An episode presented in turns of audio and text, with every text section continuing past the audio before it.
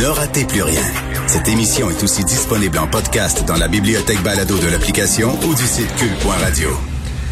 Alors, je vais parler d'éducation, de professeurs. C'est vraiment pas évident. Euh, avec euh, Luc Papineau, qui est enseignant de français au secondaire, qui est quelqu'un que l'éducation à cœur, qui réfléchit beaucoup, souvent, sur les problématiques de l'éducation, qui a publié des livres, qui publie des textes euh, sur les réseaux sociaux.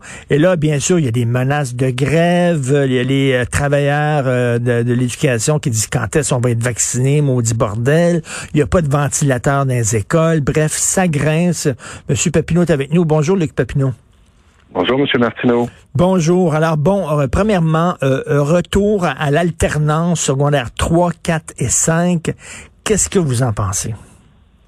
Ben, dans un premier temps, c'était prévisible. Euh, moi, j'avais parié que ce serait pas la semaine prochaine, mais l'autre. Hmm.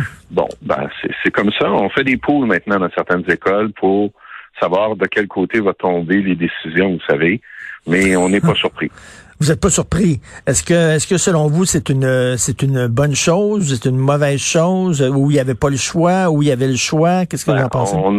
On n'a pas le choix parce que c'est pas nous qui décidons, mais, mais vous savez, au départ, là, euh, pourquoi on ferme les écoles? Parce que c'est une mesure sanitaire. C'est celle-là qu'on a décidé de privilégier avec le port du masque. Puis le port du masque, vous savez que ça a pris du temps avant que ça arrive. Mais il y aurait d'autres mesures sanitaires qu'on aurait pu mettre de l'avant. Euh, on parle de ventilation, on parle de purificateur d'air, de sonde de CO2, euh, de distanciation, donc des demi-groupes.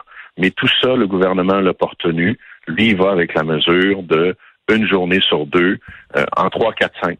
Ce que, ce que vous dites, finalement, c'est, c'est, on devrait utiliser ça en dernier recours. Et la question que vous posez, c'est est-ce qu'on a fait tout ce qu'on pouvait faire pour éviter d'en arriver là? Euh, non. on se compte pas de peur. Non. Puis, puis vous savez, euh, les demi-groupes, c'est ce que préconisait, on l'a su, hein, on l'a su plus tard. Les demi-groupes, c'est ce que préconisait la santé publique pour éviter, pour permettre justement la distanciation. Nos élèves sont pas à deux mètres l'un de l'autre là, dans nos classes. Euh, ils sont collés là. Mm. Et, euh, et, on, on, disons qu'on n'a pas tous les moyens d'assurer une rentrée euh, complète sécuritaire. Fait que ce qu'on fait, c'est l'équivalent de délestage. C'est-à-dire qu'on va délester une journée sur deux. C'est aussi bête que ça. Il y aurait d'autres possibilités, mais euh, on les prend pas. Donc, nous, on n'a pas le choix. Et si on retient les 3, 4, 5, si c'est eux qu'on déleste, entre guillemets, c'est parce qu'ils sont capables de se garder tout seuls. Hein, moi, j'enseigne en deux et en trois, vous savez. Fait qu'en deux, je suis présent tous les jours à l'école. Puis en trois, j'ai deux clientèles différentes. Donc, il y en a une qui est là une journée, il y en a une qui n'est pas là la même journée. Moi, je suis toujours à l'école de toute façon. Mais si on choisit 3, 4, 5, c'est parce qu'on estime qu'ils peuvent se garder, euh, ils peuvent, eux, se garder tout seuls. Le secondaire 1, 2, on veut pas les laisser à la maison parce qu'on veut que les parents aient travaillé. Il y a une raison d'économie là-dedans. Hum, hum, hum, tout à fait. Euh, à cet âge-là, on peut les laisser tout seuls à la maison pour aller travailler. Euh, reste que l'enseignement à distance, moi, mon, fils, il ne pas vraiment là-dessus. Il est en secondaire 2 et il était très angoissé en disant, j'espère qu'on me renverra pas à l'enseignement à distance à la maison. Donc, quand j'y ai dit non, non, c'est à partir de secondaire 3, il a poussé un soupir de soulagement. est-ce que l'enseignement à distance, est-ce que bon, c'est un panacée, mais c'est pas une solution miracle.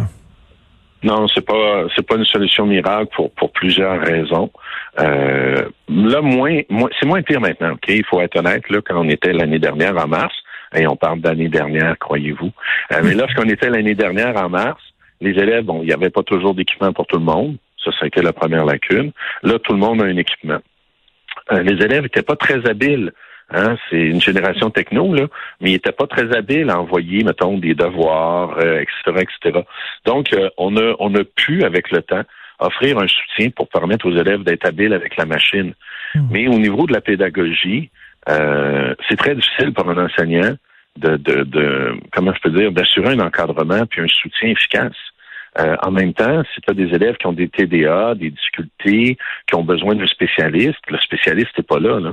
Donc, ah les élèves sont, je veux pas dire laissés seuls à eux-mêmes, c'est pas vrai. L'enseignant est là, il peut répondre aux questions, il va donner son cours, il va faire des liens vers des capsules que le jeune peut aller consulter. À cet égard-là, AlloProf est une très belle ressource, mais c'est pas la même chose qu'en classe. Donc, pour des élèves qui sont pas autonomes, qui ont des difficultés, c'est vraiment beaucoup plus difficile. Comme je vous disais, j'enseigne à plusieurs clientèles. J'ai une clientèle de sport-études. Euh, c'est des élèves habituellement autonomes, engagés, motivés.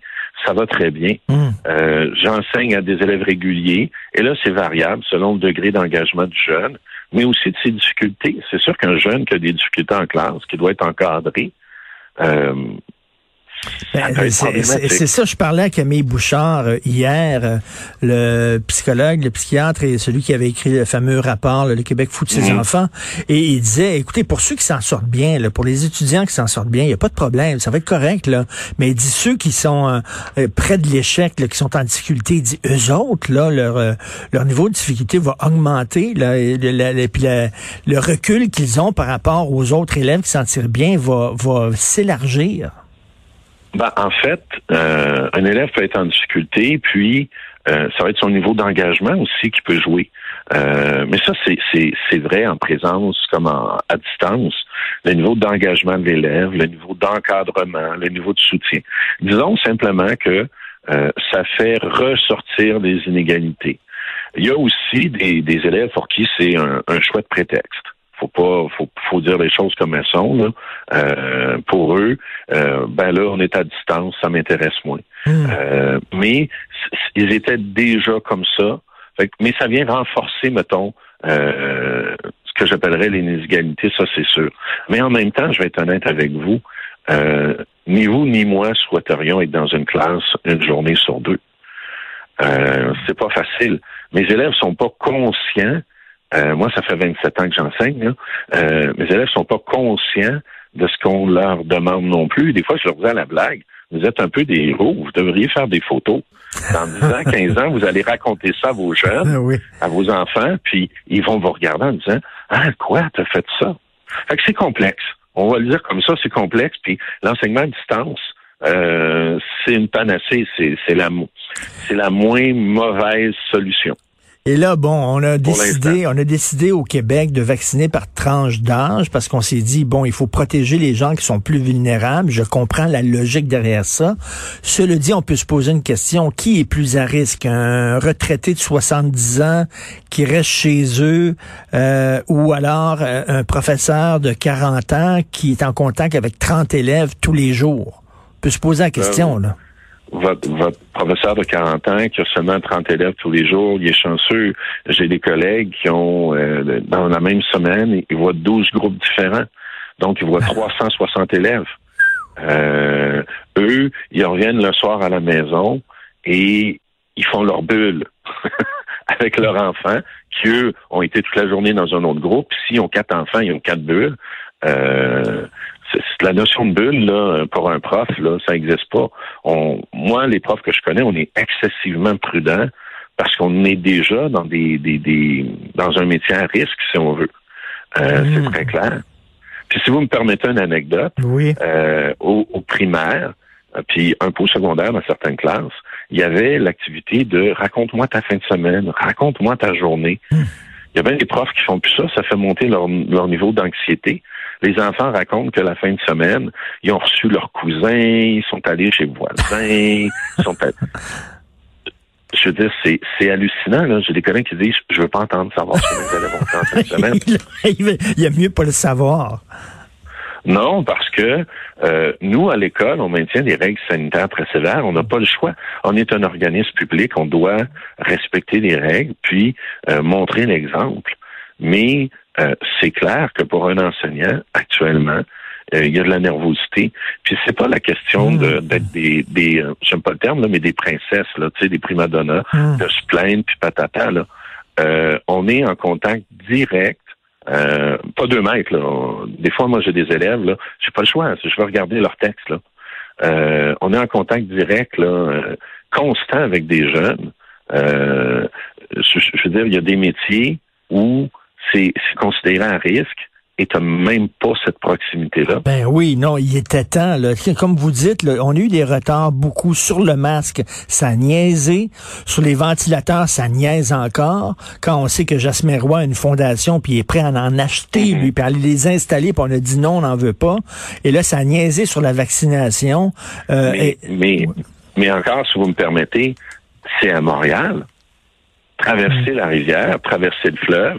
Le virus, lui, il traverse. Hein. Vous savez, le virus, il n'y a pas de problème à traverser.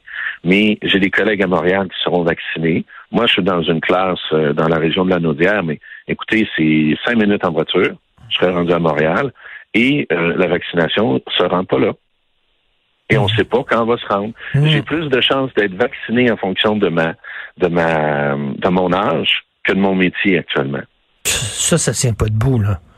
Ça, c'est assez, euh, comme vous dites, c'est- effectivement, il y, a des, régions. euh, euh, mon ami du Trisac, co-animateur ici, il est à Montérégie, c'est mon Dieu, il est à 10 minutes euh, de la station. Moi, je me suis fait vacciner il y a deux, trois semaines, et lui, bon, il va se faire vacciner cette semaine, parce qu'on dit en Montérégie, ça prend plus de temps. Mais il travaille à Montréal.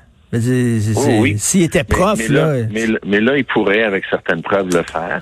Mais comme je vous dis, euh, moi, c'est pas un secret. Ce, matin, j'étais en classe, là, mes élèves ont joué à deviner mon âge, puis je comprenais pourquoi. Ils voulaient savoir quand j'allais me faire vacciner, j'imagine. et euh, et j'ai 57 ans. Euh, j'ai trois facteurs de comorbidité, euh, mais c'est sous contrôle, fait que c'est, c'est quand même bien. Mais il demeure que je suis pas une jeunesse, là. hmm. Non, Est-ce ça que niaise. ça m'empêche de dormir la nuit? Non. Est-ce que je suis conscient que je dois poser les bons gestes barrières? Oui.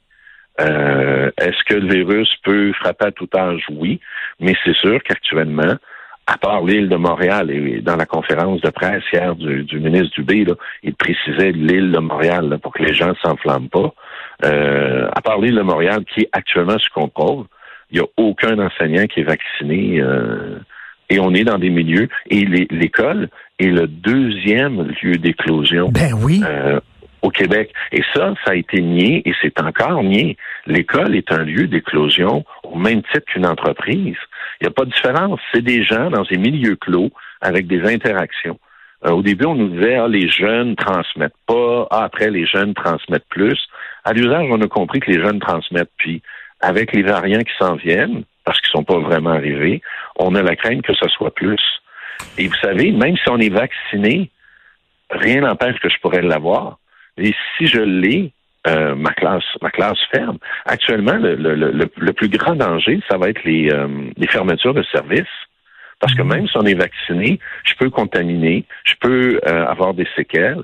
Ce que le réseau va affronter au cours des prochaines semaines, c'est les fermetures de services, comme on a vu euh, au Bas-Saint-Laurent dans plusieurs régions. Donc, si je vous demandais comme prof de donner une note à notre ministre de l'Éducation, j'imagine que ce serait pas une très bonne note, hein?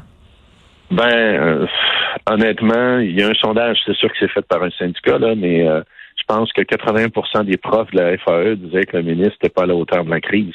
C'est la première fois que je vois quelque chose d'aussi fort de toute ma carrière. Mais écoutez, si jamais euh, il y, a des- il y a des menaces de grève et tout ça, si jamais il y a une grève, on se reparlera de ça. Euh, Ah, c'est un autre débat, je vais vous dire. oui. Les profs sont très ambivalents sur ça, mais en même temps, il y a tellement une grande écœurantite hmm. euh, de tout ce qui se passe que je pense que c'est à la fois une grève, mais une soupape de, de, de colère de tout ce qu'on vit. En même temps, on est chanceux, on est payé, on a un travail, bon, on est conscient de ça, là. Mais il y a une soupape de colère qui est très grande actuellement aussi. Là. Ben tout à fait. Puis c'est une façon de dire, écoutez-nous, là, regardez-nous. là. C'est vrai que ça niaise trop pour la vaccination. Là. Euh, merci beaucoup d'avoir pris le temps de nous parler, euh, Monsieur Luc Papineau. Puis j'invite les gens, tiens, à aller euh, sur votre page Facebook. De temps en temps, vous publiez des textes très intéressants sur l'éducation. Merci. Ben, merci, bonne fin de journée. Merci, bonne journée.